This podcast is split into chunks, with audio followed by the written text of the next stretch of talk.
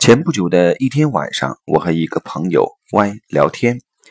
他一个月前感冒了，现在感冒好了，但咳嗽的后遗症留了下来。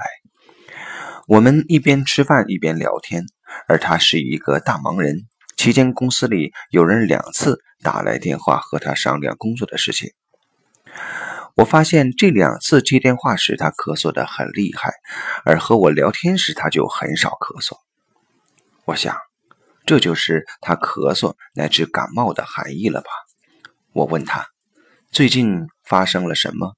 他的感冒是什么时候在哪里感染的？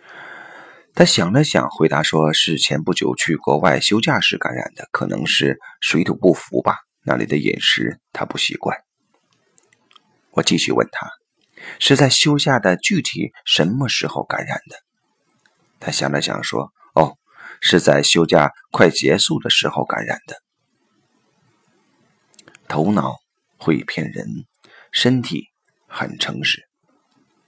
这个信息和刚才他接电话时咳嗽的信息联系在一起，含义就比较明确了。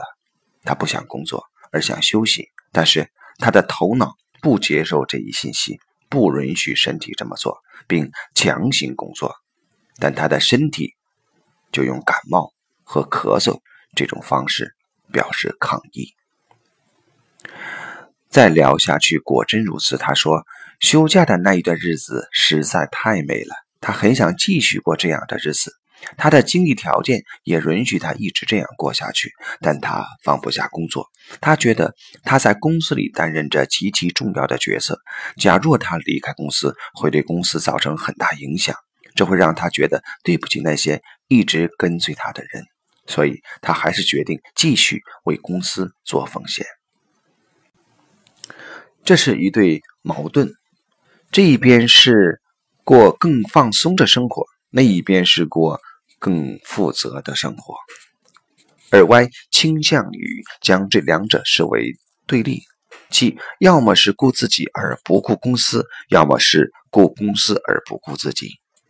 其实他可以找到一种平衡，仍然为公司负责，但是用更放松的方式。这样不仅可以满足他的身体的呼声，也可以给他的属下更多的空间。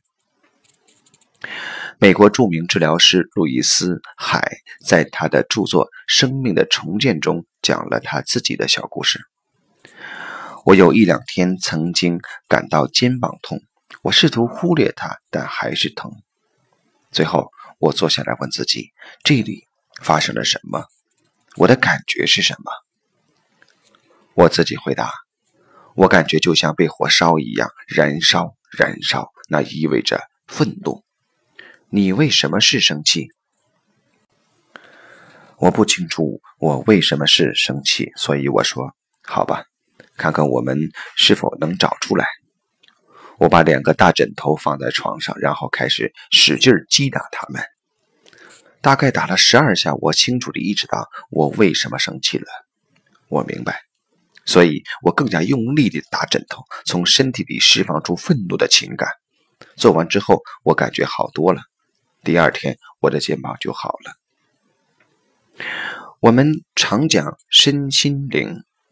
一个人的健康必然是身心灵三者的和谐。所谓身心灵，也就是身体、心理和灵性。这三者中，心理也可以被视为意识或思维。现在我们通常会认为思维是一种智慧，而身体不是。但第二次说，身体也有着它的智慧，并且。